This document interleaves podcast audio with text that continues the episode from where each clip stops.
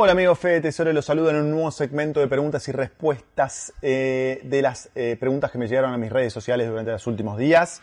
Vamos a empezar en no más de 6 minutos, voy a responder 5 preguntas. Vamos con la primera pregunta que manda Oscarcito. ¿Qué tal? ¿Cuánto se estima más o menos que hay que tener en una cartera de inversión para generar ganancias de aproximadamente 40 mil pesos mensuales? Eh, pregunta Oscarcito. Bueno, Oscarcito, es una muy buena pregunta. Lo que tienes que hacer en ese caso es eh, tomar como parámetro cuál es la tasa de rentabilidad que va a tener la eh, inversión que vas a elegir. Entonces, lo que primero que tenés que hacer es esos 40 mil pesos mensuales, es llevarlo a formato anual para hacer más fácil los cálculos. Eso te daría 480 mil pesos anuales. Si dividís, por ejemplo, por una tasa un plazo fijo o alguna inversión en pesos, te va a dar 40%. Eh, o tenés que dividir 480 mil dividido 40% y eso te va a dar el dinero que tendrías que tener para obtener esos 480 mil pesos eh, anuales o 40 mil pesos mensuales, que es 1.200.000 pesos argentinos. Ahora, eso no tiene en cuenta la inflación. Por eso yo siempre digo que hay que olvidarse de em, eh, medir el resultado de las inversiones en pesos, sino hay que tratar de hacerlo en dólares. Si lo pasas a dólares, dividís 40 por un tipo de cambio de 80, esto tomemos, eso te da 500 dólares eh, mensuales, lo anualizás, serían 6 mil dólares anuales, tomemos una tasa en dólares que es difícil de lograr, pero para el cálculo que es un 10%, necesitarías 60 mil dólares, es decir, invertir 60 mil dólares para obtener eh, 6 mil dólares anuales, que esto es 500 dólares mensuales. Te recomiendo siempre hacerlo en dólares el cálculo, no en pesos, porque el poder adquisitivo lo vas a pagar muchísimo más rápido que en dólares. Vamos con la segunda pregunta que dice, eh, Joaquín, hola Fede, tengo dos preguntas. ¿En Galileo puedo invertir en pesos o tengo que comprar dólares y depositar dólares? Lo mismo con los ADRs, ¿puedo ir con pesos o si tengo ir con dólares? Eh, Joaquín, bueno, respecto a Galileo, eh, invertís en pesos. Es un fondo en pesos, por lo tanto, eh, esa es la gran ventaja del fondo Galileo Renta. Invertís en pesos y después los administradores Galileo, ellos se encargan de eh, comprar las inversiones en dólares por, por su cuenta, no, no, tenés que hacerlo vos, pero vos invertís y rescatás en pesos. Ahora, el ADR, ten en cuenta que el ADR son certificados de empresas argentinas que cotizan en el exterior, por lo tanto, siempre se compran a través de un broker online del exterior. Por lo tanto, ahí sí tenés que tener dólares y tenés que encontrar la forma de transferir esos dólares al exterior.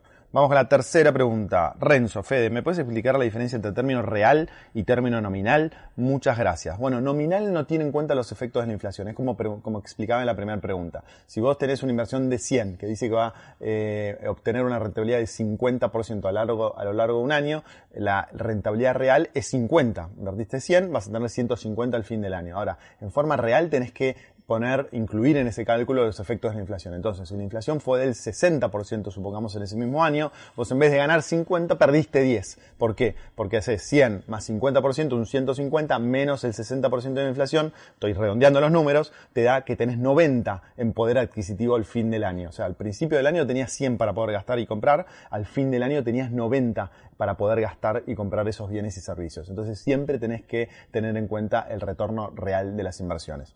Vamos con la próxima pregunta. Axel dice, ¿cómo está Federico? De hace rato que me estoy metiendo en este mundo de las inversiones, quería preguntarte, de ahí que existen fondos de gestión activa y pasiva, siendo la pasiva la mejor a largo plazo, ¿cómo se traduce esto en el Fondo Común de Inversión en Galileo?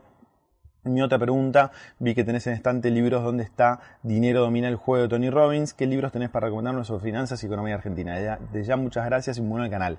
Axel, bueno, haces dos muy buenas preguntas. La primera es larga de contestar, pero te, voy a, te puedo contestar lo siguiente, que eh, la, gestión pasiva es muy, muy buena eh, porque tiene costos muy bajos. Ahora, eso es posible en Estados Unidos. Cuando invertís a largo plazo, el mercado es estable y muy competitivos. Es casi imposible hacerlo en la Argentina porque no existen fondos comunes de inversión de inversión pasiva en la Argentina. Y por otro lado, Argentina es un mercado de trading, es un mercado para entrar y salir. Entonces no es tan importante pagar menos costos, sino que lo más importante es tener buen timing y buenos administradores que te ayuden a definir.